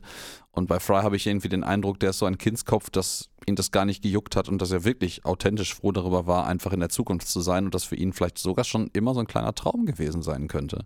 Ich finde es ein bisschen schwierig. Also uns wird ja jetzt hier, sag ich mal, aufgetischt, dass sie jetzt aufgeweckt wird. Fry hat eigentlich schon ein ganz anderes neues Leben. Und innerhalb von zwei Sekunden sind die quasi wieder so eine Art von Liebespaar. Und ich finde, das ist, weil Fry hat sich ja schon weiterentwickelt und abgesehen davon hat sie ihn ja auch verlassen, mehr oder weniger. Das ist schon irgendwie, klar, Fry ist wahrscheinlich liebesbedürftig, keine Frage, aber es ist, geht irgendwie sehr schnell. Ja, es geht sehr schnell, aber ich finde, es passt trotzdem gerade in den in dieser Episode gezeichneten Charakter von Fry. Der wird halt am Anfang schon als der übelste Kindskopf ever dargestellt. Und ähm, ich glaube, was Beziehungen angeht, ist der auch echt ein bisschen schwierig so. Und ich glaube, dass schon, ist, ich halte es ehrlicherweise für relativ äh, glaubwürdig. Er wurde halt von ihr verlassen. Er hatte offenkundig damals irgendwie, was ja jetzt in seiner Zeitrechnung noch gar nicht so lange her ist, ähm, schon noch gewisse Wehmut darüber, weil er das eigentlich da nicht hat kommen sehen und eigentlich auch gar nicht haben wollte, diese, diese Trennung. Ich kann mir das schon vorstellen. Vor allen Dingen hat er jetzt halt endlich mal jemanden gefunden, der auch seine 90er Jahre, äh, 20. Jahrhundert Vibes irgendwie teilen kann, weil sonst niemand mehr ja da ist. So. Ja, das stimmt schon. Also das verbindet natürlich schon, aber ich hätte gedacht, dass Fry sich mittlerweile so sehr eingelebt hat, dass er auf diesen Aspekt nicht mehr in Anführungsstrichen reinfällt. Aber die ich beiden. glaube, das ist so dann der, der Beziehungstouch dabei, der ihn dann, also da einfach Nähe und, und äh, Person, vertraute Person wieder da. Ja, aber ja, wir sehen jetzt quasi so eine, so eine Einstellung oder so ein, so ein ja, eine Montage. ne? Montage von verschiedenen Szenen, die die beiden jetzt durchleben. Eigentlich relativ romantische Pärchengeschichten. Die gehen zusammen ins Museum, nämlich ins, äh, nicht MoMA, ins Modern Art Museum, sondern ins Truly Modern Art Museum jetzt. Da ist so ein ganz Natürlich. billiges Truly Graffiti drüber gekrakelt, wo äh, Gemälde auf den Bäuchen, äh, nee, Tattoos von Gemälden auf den Bäuchen von dicken Bauarbeitern ausgestellt werden. Einer ist vom Louvre ausgeliehen. Ja, der eine Typ tatsächlich ist vom Louvre ausgeliehen. Das ist, glaube ich, auch der Typ, der das Gemälde tätowiert hat, das man äh, bei der Wohnungssuche in Neuen New York Episode mal in einer der Wohnungen an der Wand hängen sieht. Und ja, aber diese grundlegend irgendwie romantisch angedachten Tätigkeiten sind halt immer durch irgendwelche Absurditäten der neuen Zukunft unterbrochen und Michelle kann das so ganz und gar nicht genießen und fühlt sich halt total alien, könnte man tatsächlich sagen. Ja, ist so, ist so. Ähm, ja, und diese Montage soll uns genau das sagen, nämlich, dass sie da nicht reinpasst. Und dann kommt sie ins Planet Express Hauptquartier irgendwann, weil Fry möchte natürlich, dass seine Freunde das äh, auch sehen, was äh, er für ein Glück hat. Und dann sind alle am Ende des Tages plötzlich doch wieder vereint obwohl die guten Missionen jetzt von Soldberg, Hermes und Amy ausgeführt werden. Und Soldberg hat hier so einen ganz weirden Moment, nämlich die waren auf dem Planeten der Fantasie, wo Fantasien wahr werden und alle sagen so, was sie gemacht haben. Und bei Soldberg sagte sie, ich durfte einmal das wundervolle Gefühl, einer, eine Großmutter zu sein, lieben. Ja, und wiegt irgendwie so in seinen Armen ein virtuelles Baby und ja, fühlt ja. sich so total geborgen in dieser Fantasie. Was die anderen beiden an Fantasien hatten, Amy und äh, Hermes ist noch mit von, von ja. an Bord, ne? Das wollen wir erst gar nicht so genau wissen. Nee. Ähm, auch wenn diese Episode als explicit markiert sein wird, wie immer, weil wir rumfluchen wie sonst was. Ja, immer. Aber ja, ähm, ja, die ähm, Lila und Fry sind tatsächlich, äh, nicht Lila und Fry, Lila und Bender sind diejenigen, die hier wieder ankommen und ihren Job zurückhaben wollen. Und äh, Fry kommt jetzt dazu. Und ja, das geht für die anderen beiden nicht ganz so gut aus, weil sie eigentlich gehofft haben, in dem Moment, äh, dass Fry nicht zuhört, weil sie ihn halt auch als Idioten ein bisschen abstempeln. Und äh, dann stellt Fry seine Ex-Freundin, Wiederfreundin, Rebound-Freundin vor. Und äh, die schreit quasi bei jedem der Crewmitglieder der ihnen vorgestellt wird. Ähm, bei Lila wegen dem Auge, bei Bender natürlich wegen Bender. Beim Professor ist sie sich nicht ganz so sicher, aber dann schreit sie trotzdem nach ein bisschen Zustimmung von Frys Seite. Und ähm, Soldberg schreit, ja, stellvertretend für Michelle. Hermes und Amy sind quasi die einzigen beiden, äh, wo sie sagt, ja, da kann ich irgendwie was mit anfangen. Ne? Ja, ja, und, und, und Fry ist ja eigentlich auch I'm my own grandpa und das ist eigentlich sein Neffe und nicht der Großvater der Professor. Also ist auch alles, alles, alles super weird. Sie kommt gar nicht mehr klar. Nee, sie kommt, also ich kann das auch irgendwie voll verstehen, weil es ist halt wirklich alles anders und wenn du halt eigentlich dich in eine andere Zeit versetzen wolltest, um auf der Suche nach Halt zu sein, Gut, ist vielleicht auch ein etwas verzweifelter Move und vielleicht nicht übermäßig zielführend, weil du halt damit rechnen kannst, dass alles irgendwie anders und fucked up sein könnte. Aber pff, ich weiß es gar nicht. Also scheiße. natürlich hast du solche Vibes dann, weil du überhaupt nicht, du bist ja vollkommen haltlos in dem Fall. Aber spannend ist das ja auch. Also es wäre wahrscheinlich eine komische Mischung aus, ich fühle mich vollkommen verloren und alles ist total neu, weil dieses, dieses Gefühl, alles ist total neu, hat man ja heutzutage im Leben super selten bis gar nicht mehr. Und das kann mhm. ja auch ein schönes Gefühl sein. Ja, das, aber das schlägt bei ihr offensichtlich nicht durch. Ne? Also eine der letzten Personen, bei denen sie jetzt noch dachte, dass sie ein bisschen Bonding machen kann und dass sie völlig normal ist, ähm, ist dann Amy und die offenbart ihr dann, dass sie auf dem Mars geboren wurde und das, das, verun das da finde ich dann wiederum, das verunsichert sie wieder. Ja, aber zu viel, finde ich, weil ja, das ein ist Stück jetzt zu viel. ein Mensch also, vom Mars, ja hui. Ähm, ja, weiß ich nicht. Äh, schwierig. Aber andersrum, sie hat halt jetzt so viele Absonderlichkeiten schon erlebt. Man könnte einerseits argumentieren, das sollte sie jetzt nicht mehr sonderlich schocken, aber andersrum ist das vielleicht auch so das, das, das Minzblättchen obendrauf, was dann alles zum Explodieren bringt. Ja, und hier wird es auch nochmal wörtlich von Lila gesagt, naja, das ist wahrscheinlich so, weil Fry in dein Jahrhundert gar nicht so recht reingepasst hat, Michel. Ja. Ja, ja, und dann die Tasse, die sie zerschmeißt, die sich wieder von alleine zusammensetzt. Das ist, man zieht hier wirklich alle Register, um irgendwie zu zeigen, wie komisch diese Welt eigentlich aus ihrer Perspektive ist. Ja, und, und alle, ich, hm? ich finde, das hat dann auch wieder diesen dystopischen Touch aus ihrer Perspektive, auch wenn die Episode nicht wirklich aus ihrer Perspektive die Sachen erzählt, aber wenn man sich da mal reinversetzt, ist das doch schon ein ganz, ganz schön krasses Erlebnis, was durch die Augen von Fry sich total anders angefühlt hat. Ja, letztendlich haben aus ihrer Perspektive alle Benders Fliegenmaske auf, ne? Das ist schon ja. so. Ähm, sie zieht jetzt ihrerseits dann aber alle Register, um zu unternehmen, dass sie aus dieser Zeit wieder entkommt. Sie trifft sich quasi mit Fry dort, wo er jetzt arbeitet, im Cryogenic Lab und sagt dir, hey, ähm, wir müssen jetzt mal zusehen, was wir machen. Und ja. das ist hier furchtbar in dieser Welt. Und ich möchte jetzt, dass du, meine große Liebe Fry, dich mit mir einfrieren lässt und einfach nochmal tausend Jahre wartest, ob es dann nicht vielleicht besser sein wird. Ich, ich, finde das halt spannend auch zu beobachten. Jetzt, ich weiß nicht, wie du das siehst, aber dass ähm, sie eigentlich jemand ist, der gerade krampfhaft auf der Suche nach irgendeinem Halt und Continuity ist und sich dann das Einzige, mit dem sie irgendwie marginal äh, Vertrautes schnappt und quasi Fry instrumentalisiert, mit ihr gemeinsam irgendwas Stabiles aufzubauen in dieser für sie so fremdartigen und instabilen Welt.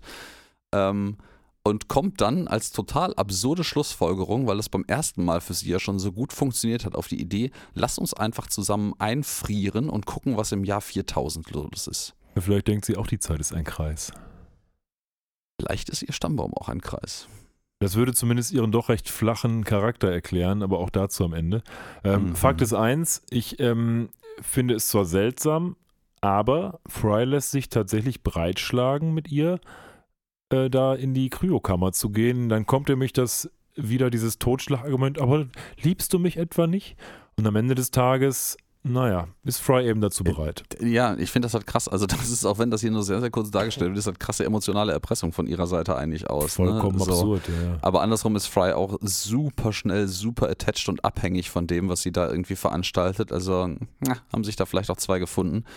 Und ja, ab geht's, nicht ins Bett, was Fry sich so ein bisschen erhofft hat, sondern in die Kryokammer ins Jahr 4000. Ja, so äh, glaubt man an dieser Stelle. Ja. Und ja, dann sieht man so einen schönen Shot. Die beiden küssen sich, werden eingefroren und dann geht's erstmal tausend Jahre in die Zukunft, glaubt man. Und plötzlich ist alles um sie herum einen Wasteland. Da Ja, sind wir quasi bei Mad Max angekommen und alles sieht aus wie ja, Mad Max Fury Road, Wüste, Ruinen, gelber Himmel, ja, nix mehr da. Ja, ähm, Mad Max Fury Road wahrscheinlich heute mehr Leuten noch bekannt, aber damals war das Ganze natürlich eine Referenz auf den Vorgänger davon, nämlich Mad Max Beyond the Thunderdome. Jenseits der Donnerkuppel. Dreh Exakt. am Rad, brich den Vertrag und dreh am Rad. Ja, einer geht, zwei gehen rein, einer geht und raus. Tina Turner at its best. Ja, At natürlich. her- Das, den best. müsste ich mir eigentlich nochmal angucken. Ja, Grandioser Film. ja ähm, äh, dann, da kommen wir tatsächlich auch zu dem Setting, was ich vorhin angeteasert habe, das mit der Fliegenmaske. Ähm, Meintest du den Herr der Fliegen? Genau, natürlich meine ich den Herr der Fliegen, Ja, Lord okay. of the Flies, was ja vom, vom apokalyptischen Setting durchaus sehr vergleichbar ist. Ja, auch mit den Kindern. Ähm, ne? Das ist ja, ja, genau, mit den Kindern eben, die jetzt nämlich auftauchen. Und zwar, Fry hat dann, als der Mann, der Feuer machen muss, ähm, für seine Geliebte und, Und der ihm nur ein Erdloch gebaut ein hat? Erdloch, ein Erdloch gegraben, in dem die beiden aufrecht stehend aneinander gekuschelt schlafen können. Das Was im Übrigen ihre romantisch. dauerhafte Wohnung sein soll. Ja, was? Naja, gut, es ist ja ausbaufähig. Das ist, als neuer Eigenheimbesitzer hat man ja die Ressourcen und eine Schaufel. Und naja, aber jedenfalls am nächsten Morgen werden sie doch sehr unsanft von einer Gruppe Kinder geweckt, die in, in sehr apokalyptischen, ja, so, so, so, so, so Tribal-Outfits zusammengeklaubt. Ähm, ganz im Stile von Mad Max tatsächlich, die mit Stöcken wecken. Für mich ist das, wie die Kinder aussehen, eine Mischung aus Mad Max und die, die äh, Bande von Peter Pan aus Hook. Ja, ja, das, vielleicht hat das hier auch noch so eine Einflussnahme, weil hier gibt es ja auch so den, den König, der aus so einem, ja, dem, dem Ölfass, den, dem Ölfassthron äh, sitzt und die beiden werden erstmal festgenommen. So, das, das werde ich nie vergessen, diesen Film Hook, weil ich hatte, das war mein erstes Computerspiel, was ich geschenkt bekommen habe, als damals der Hook mit ähm, Robin Williams und Dustin Hoffman im Kino war. Oh, ich da glaube, habe ich nicht gesehen. Da gab es, ja, hast du nicht so viel verpasst, aber da gab es ein Computerspiel zu, das habe ich auf einer 5,5 Zoll Diskette bekommen. Ähm, und das war eine tolle Sache damals. Uh, War so ein Grafik-Adventure, ganz gut eigentlich. Ja, ich möchte, muss dich leider ganz klein klugscheißerisch korrigieren. Ist eine 3,5 Zoll Diskette oder eine 5 ein Viertel Hab ich nicht Zoll Diskette? 5 ein Viertel nee, du hast gesagt? 5,5 Ich meinte gesagt. 5 ein Viertel. Schämen Sie sich. Die großen Dinger, die auch in C64 gekommen sind. Get down and do the apology dance und ab in die Ecke der Schande. Ja, Ja, mit dem Cone of Shame, nein. in der Ecke Ähm, der Schande sitzen jetzt auch die beiden. Die sind Ja. nämlich von diesem Typen, der da, also die, von dem Kind, der da der Herrscher ist, mehr oder weniger zwar geduldet, aber werden zum Beispiel von ihm und seiner Frau, seiner Kinderfrau, ich weiß es nicht so ganz genau, von seiner Freundin immer so spöttisch begutachtet. Und die trägt auch immer so einen Pelz, den auch Michelle gerne hätte. Und jetzt Ja, ja. ist sie quasi so die, die Second äh, in Command, Michelle, also sagen wir mal die Ehefrau vom Second in Command und beklagt sich die ganze Zeit darüber, dass Fry doch eigentlich König sein müsste, wie in so einer schlechten Fantasy-Historienserie. D- Das, das passt aber alles auch leider total zu ihrer bisherigen Charakterisierung. Dieses irgendwie emotionale Erpressung, dieses Ich möchte Stabilität haben und ich möchte irgendwie scheinbar auch irgendwie einen, einen großartigen Mann an meiner Seite. Das ist halt irgendwie super altbacken klischeehaft, was da gezeichnet wird. Und dazu passt halt auch dieses Verhalten jetzt, mal, Fry, sei doch mal so erfolgreich wie der First in Command, wie Ja, der sie, Oberboss denn sie sagt hier. es ja, I want power. Genau, sie will Macht, aber eigentlich ohne, dass sie selber was für die Macht tun muss, muss sie man ja an will- der Stelle sie, sagen. Sie will die überredet Gattin hat Fry. des Generaldirektors sein. Ne? Genau, sie will die Gattin des Generaldirektors sein. Wichtig, aber ohne Verantwortung. Genau. Genau. Ja, und ähm, Gut, Das- lässt das. aber natürlich Fry dazu äh, herab, dass er dann jetzt zu dem König da geht und sagt, hey Junge, ich äh, erkenne deine Autorität nicht an und ich bin älter und ich kann dich zusammenschlagen und alle so, ja, hm, das stimmt schon. ja, da sagen, es wird so gemunkelt, irgendwie so, oh, er hat Haare am Arm. Ja. Aber anders als in der Donnerkuppel gehen jetzt nicht irgendwie zwei raus, äh, zwei rein und einer geht raus, sondern man hat eine andere Art, diese Herausforderung anzugehen. Ja, es wird ein, ein äh, Death Rolling veranstaltet. Und äh, ja, dann jubeln alle und man so, ja, es ist wie Skateboarding, aber zum Hälfte der Zeit stirbt jemand. Also es ist sicherer als Ja, mein, genau, das meint Friday Night. Also es ist sicherer als Skateboarden. Also er lässt da nochmal so ein bisschen den Man irgendwie raushängen. Und ja, dann geht's ab aufs Skateboard. Ja, in einer jedenfalls in der Disney Plus Version etwas schlecht gealterten 3D-Sequenz fahren die auf solchen Hovercraft Skateboards, beziehungsweise der Chef hat so ein düsengetriebenes Skateboard, Fry hat glaube ich ein normales, fahren die los und haben beide so ein Stück Stoff in der Hand, was sie nicht loslassen dürfen, denn wer es loslässt, der verliert und der wird dann der Ausgestoßene. Ja, und dann gibt es halt so eine Szene, wo die da durch verschiedene Arten von, ähm, von, von Untergrund fahren und dann kommt irgendwie plötzlich noch irgendwelche Leute, die beschießen die und die fahren durch irgendwelchen Tunnel. Am Ende des Tages, ähm, ja, ist das eine nette Montage, aber irgendwie, weiß ich nicht, hätte auch halb so, lang fette, sein da können. kommen so fette Militärtrucks an. Das erinnert mich immer irgendwie an so alte Computerspiele, wo man, Mhm. ich weiß gar nicht genau welche, aber ähm, es gab auf dem Gameboy gab es damals Paperboy, wo du äh, Zeitungen austragen aber musstest. keine und dann, Typen nee, nee, da kamen aber keine Typen von der Army an, aber irgendwelche Hunde und absurde andere Geschichten. Ähm, Mich erinnert das an diese Automaten, wo man einen Euro oder damals habe ich das in Spanien gemacht, da musste ich eine Pesete reinschmeißen oder zwei. Und dann hattest du so eine Kanone in der Hand und musstest in so, ja, dann hat, ist das so ein automatisches Spiel gewesen, das hat immer angehalten an bestimmten Szenarien und dann musstest du halt schießen. Und da kam dann auch immer von links plötzlich ein Auto angefahren, da musstest du drei Leute abknallen von und so. Und so ähnlich ist es hier auch, Ja. bis sich beide dann quasi aufs Maul legen, aber dann immer noch nicht losgelassen haben, bis das Knie des Chefs blutet. und dann wird er sehr zum Kind auf einmal, nachdem er die ganze Zeit den Harten markiert hat. ist, Oh nein, mein Knie, ich hab's mir aufgeschürft. Das sind halt Kinder, ne? Ja, sind halt Kinder und den, den Moment nutzt Fry, der neue souveräne Anführer der Gruppe, aus und sagt so, ach guck mal, soll ich da mal kurz pusten? Und in diesem Moment der Schwäche entreißt er ihm das Tuch und Da gewinnt. hat er die Power. Er hat I das- got the the- power. Ag- Agathe Bauer, ja. ja, genau das.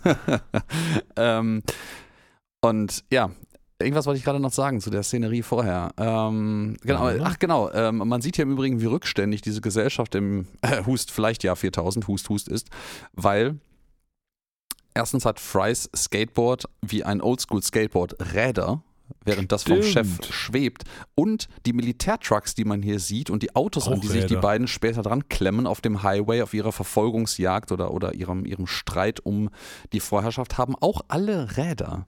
Tatsache, ist mir gar nicht so bewusst gewesen. Ja, und ähm, ja, dann äh, nach diesem größtenteils räderbestückten Kampf gewinnt Fry und äh, ja, jubelt und springt und hüpft, aber wie so Kinder halt so sind, ähm, die haben halt irgendwie alle Knarren, wie Kinder halt so sind. Wie Kinder halt so sind. Perfekte Überleitung wieder. ja. Ähm, ja, die, die holen jedenfalls irgendwie ihre Knarren raus, die sie vorher irgendwie alle nicht so richtig offenbart haben. Und ich weiß auch nicht so richtig, wo sie die riesigen Dinger heimlich versteckt haben sollen. In ihrer Buchse oder ihrer so. Buchse, genau. ähm, und ja, und sagen so, ey, weißt du was, du bist ein riesiger Idiot, äh, ich fordere das zurück. Und dann kommt aus der, von der Straße so ein riesiger gepanzerter SUV angefahren und die Mutter der Kinder sagt so, ey Kinder, es wird jetzt gerade Zeit für eure Hebräischstunde. Der Lehrer wartet, kommt nach Hause. Ja, man hatte da schon drauf schließen können, nämlich als dieser Skateboardkampf angefangen hat, hat das Nummerngirl auch quasi auf Hebräisch Echas Steim Stalosch gesagt, also sprich 1, 2, 3 auf Hebräisch. Ja. Ähm, mir fehlte auf diesem gepanzerten SUV noch ein brennender Typ, der Gitarre spielt, aber ansonsten bin ich mit allen Sachen hier Du einverstanden. hast das sogar geübt, das aus Hebräisch wiederzugeben. Das Ich jetzt kenne das einfach, weil äh, ich glaube, das ist bei, ähm, wie heißt denn der Film mit Adam Sandler? Da sind das auch alles Juden. Ähm, äh, Sohan, leg dich nicht mit Sohan Ach, an. so- Und ah, da sagt okay, er das, glaube okay. ich, auch öfter mal. Ah, okay. Nee, den, den, den habe ich zwar damals gesehen, aber den habe ich nicht mehr so Ich bin präsent. auch, nur um das jetzt mal gerade zu biegen, ich hasse Adam Sandler. Ich finde nur das gut, also Sohan. Alles andere von Adam Okay, Sandler finde ich okay. zum Kotzen. Sehr gut. Ich, ich glaube, das ist so der erste, einzige, der auch irgendwie bei mir bewusst von ihm hängen geblieben ist. Aber egal. Ja gut. Ähm, unsere beiden Lovebirds oder halt so halb Lovebirds ähm, sind jetzt irgendwie da nicht so begeistert von dem, was da so passiert ist. Also eigentlich ist Fry ein bisschen enttäuscht und irgendwie auch eigentlich berechtigterweise verwirrt über diese Situation von den Kindern, die jetzt irgendwie von ihren Eltern eingesackt worden sind. Und ja, Michelle fährt halt eigentlich die total erwartbare Dramasituation mit so, ey, weißt du, du hast es jetzt verkackt, du bist nicht der Sieger, du hast es nicht geschafft, du bist nicht der Mann, du warst ein Loser im Jahr 2000 und du bist im Jahr 4000 immer noch ein Loser. Und ähm, ja, That's meint it. dann so, ja, that's it. Und er meint so, aber im Jahr 3000, da hatte ich's alles, bis du vorbeigekommen bist. Und dann kloppen die sich so ein bisschen verbal und ähm, dann sagst du, boah, scheiße, wir müssen jetzt irgendwie, ich weiß gar nicht, ob die jetzt pennen gehen wollen, weil es irgendwie spät ist oder sowas. Aber ähm, genau, äh, ähm, Fry sagt dann ganz leise so, ich trenne mich von dir. Ja, was er vielleicht schon hätte vorher tun sollen. Ja, ja, ja. Aber er traut sich halt das auch nicht laut so auszusprechen, dass sie das eigentlich mithört. Also irgendwie hält ihn das dann doch noch. Aber gehen sie immerhin in, in getrennte Richtungen. Sie zu dem Loch zurück, wo sie eigentlich noch mit ihm weiter über ihre Beziehung diskutieren möchten und er torkelt halt durch den grünen Nebel durch die Wildnis. ja, und irgendwann trifft er plötzlich auf Altbekannte. Ja. Ähm, welche denn? Ja, gut, also die Planet Express Crew ist halt da und man fragt sich, wie kommen die denn jetzt hin? Sind die auch alle in ihre Cryokammer gegangen und haben sich quasi auch in tausend Jahre einfrieren lassen? Aber nein, dann kommt nämlich die Auflösung, er ist gar nicht im Jahr 4000. Korrekt. Er ist nämlich eigentlich nur zwei Tage eingefroren gewesen.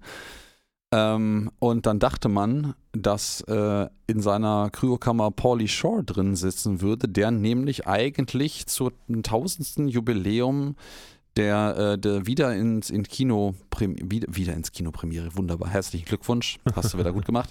Ähm, fangen wir das nochmal an. Der ähm, zur erneuten Kinopremiere seines Films aufgeweckt werden sollte. Und äh, da hat man fälschlicherweise angenommen, das wäre Frys Kryokammer. Und das, wo Michelle auch natürlich drin war, hat die beiden aufgeweckt, festgestellt, das sind die falschen Personen hier und hat einfach die Kryokammer mitten im Wasteland rund um Los Angeles, aka auch Hollywood, äh, liegen lassen. Ja, ich habe, ich weiß nicht, also irgendwie ja, verstanden. Ich weiß jetzt nicht, ob die Episode besonders smart sein will an dieser Stelle oder ob sie irgendwie äh, ja einen, einen netten Turn machen wollte oder es halt irgendwie einfach erklären wollte, warum die jetzt irgendwie doch wieder in der Gegenwart sind. Aber irgendwie Ja, Weiß ich das ist, das, das, das ist so ein, das ist halt so ein, so ein Plot-Twist, ich weiß nicht, also der, das gibt mit Sicherheit, das ist so ein Archetyp von Plot-Device, was es mit Sicherheit in sehr, sehr vielen Mystery, Science-Fiction, Fantasy-Filmen oder sowas Klar. gibt. Ähm, ich weiß gar nicht, nee, Lord of the Flies ist das nicht so, wenn ich mich Nein. recht entsinne, aber ähm, mir fällt da zum Beispiel Spoiler Alert, einmal kurz vorspulen, sollte die einen fünf- 15 oder 10 Jahre alten Film nicht spoilern wollen, bei The Visit ein, falls du dich äh, erinnerst. gesehen. oder nicht The Visit, The Village. The Village, schon Ver Verzeihung, The Village. Ähm, wo es auch einen ähnlichen Plot-Twist am Ende gibt, der allerdings deutlich, deutlich eleganter ausgeführt wurde als hier.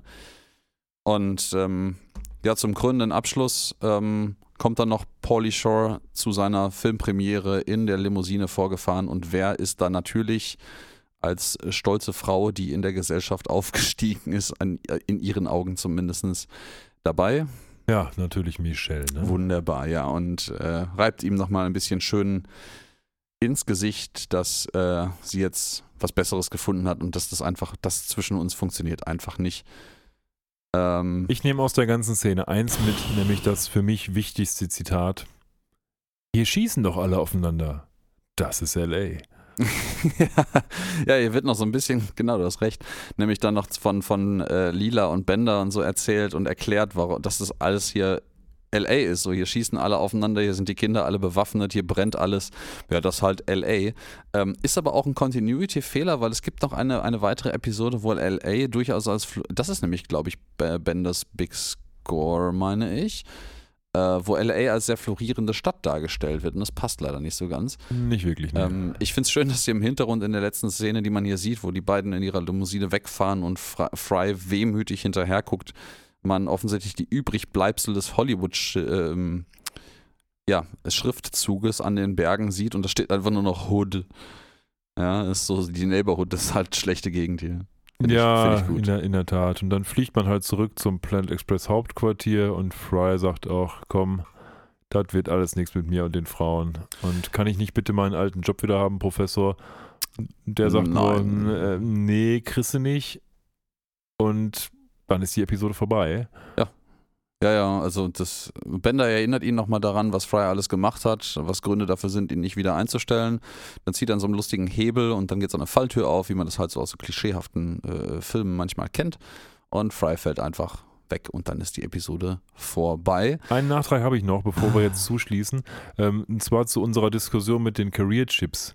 Ich habe gerade nochmal nachgeguckt und in der ersten Episode zerstört Lila ihren Career Chip.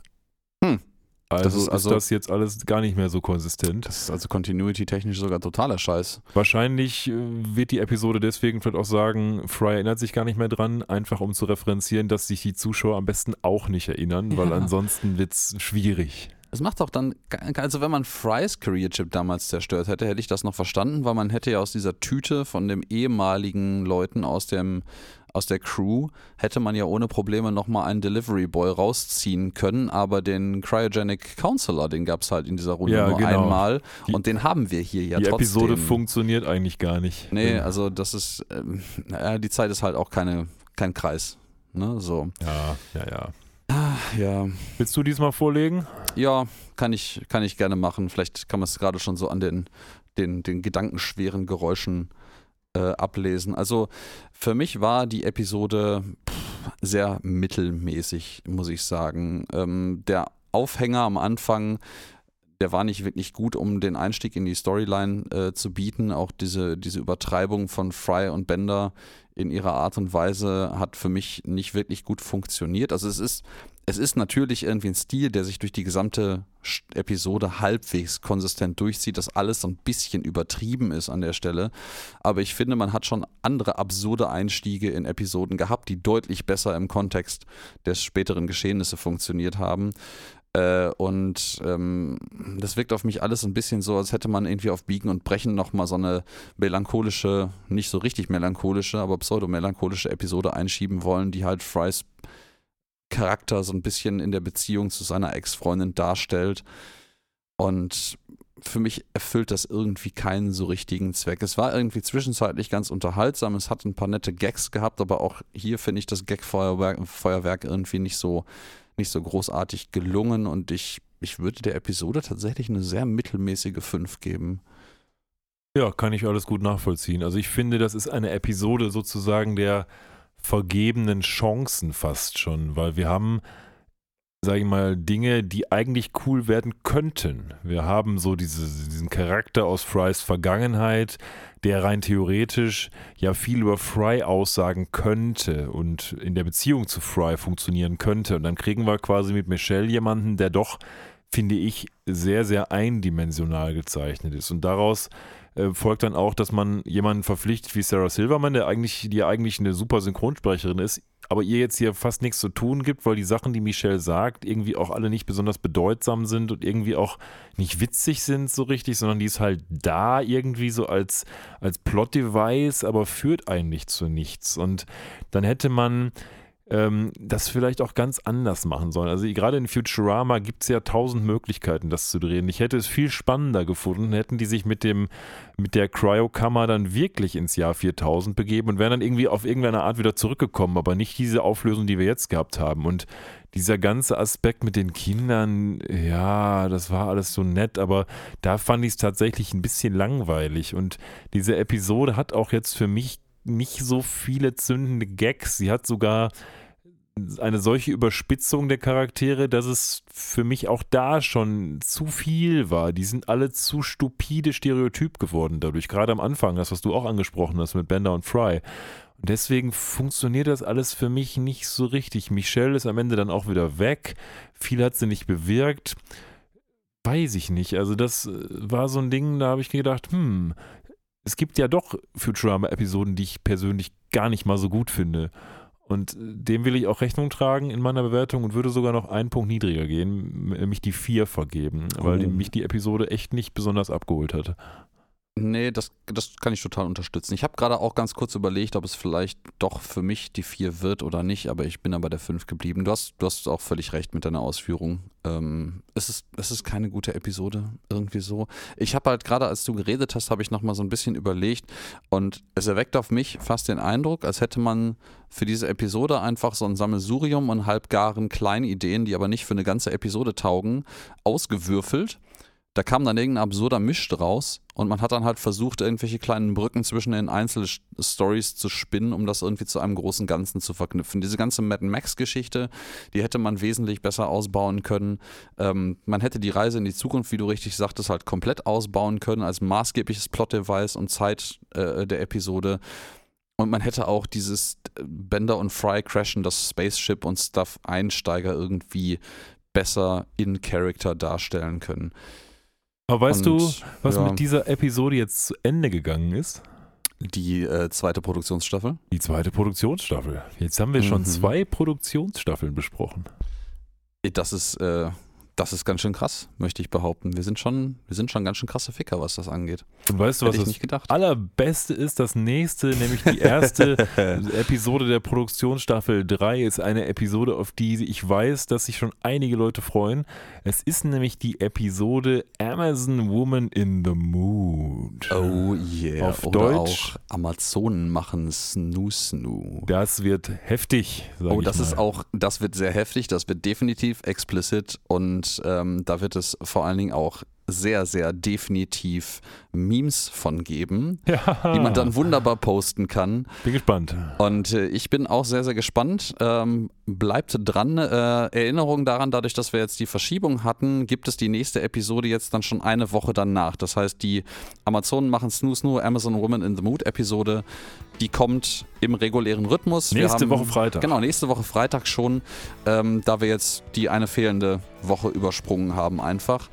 Und äh, ja, im Geiste dessen habe ich nichts weiter mehr zu sagen und äh, überlasse dir vielleicht das Schlusswort. Ich sage als Schlusswort nur eins: Bewertet uns bei Spotify und auch gerne bei allen anderen Medien und gebt uns natürlich eine möglichst gute Note, wenn ihr uns gut findet. Wenn ihr uns scheiße findet, dann könnt ihr es auch gerne machen. Wir leben in einem freien Land. Ich wünsche euch alles Gute bis dahin, denn nächste Woche Freitag hören wir uns ja schon wieder. Da Yay. freuen wir uns alle drauf. Bis dann. Bis dann, ciao.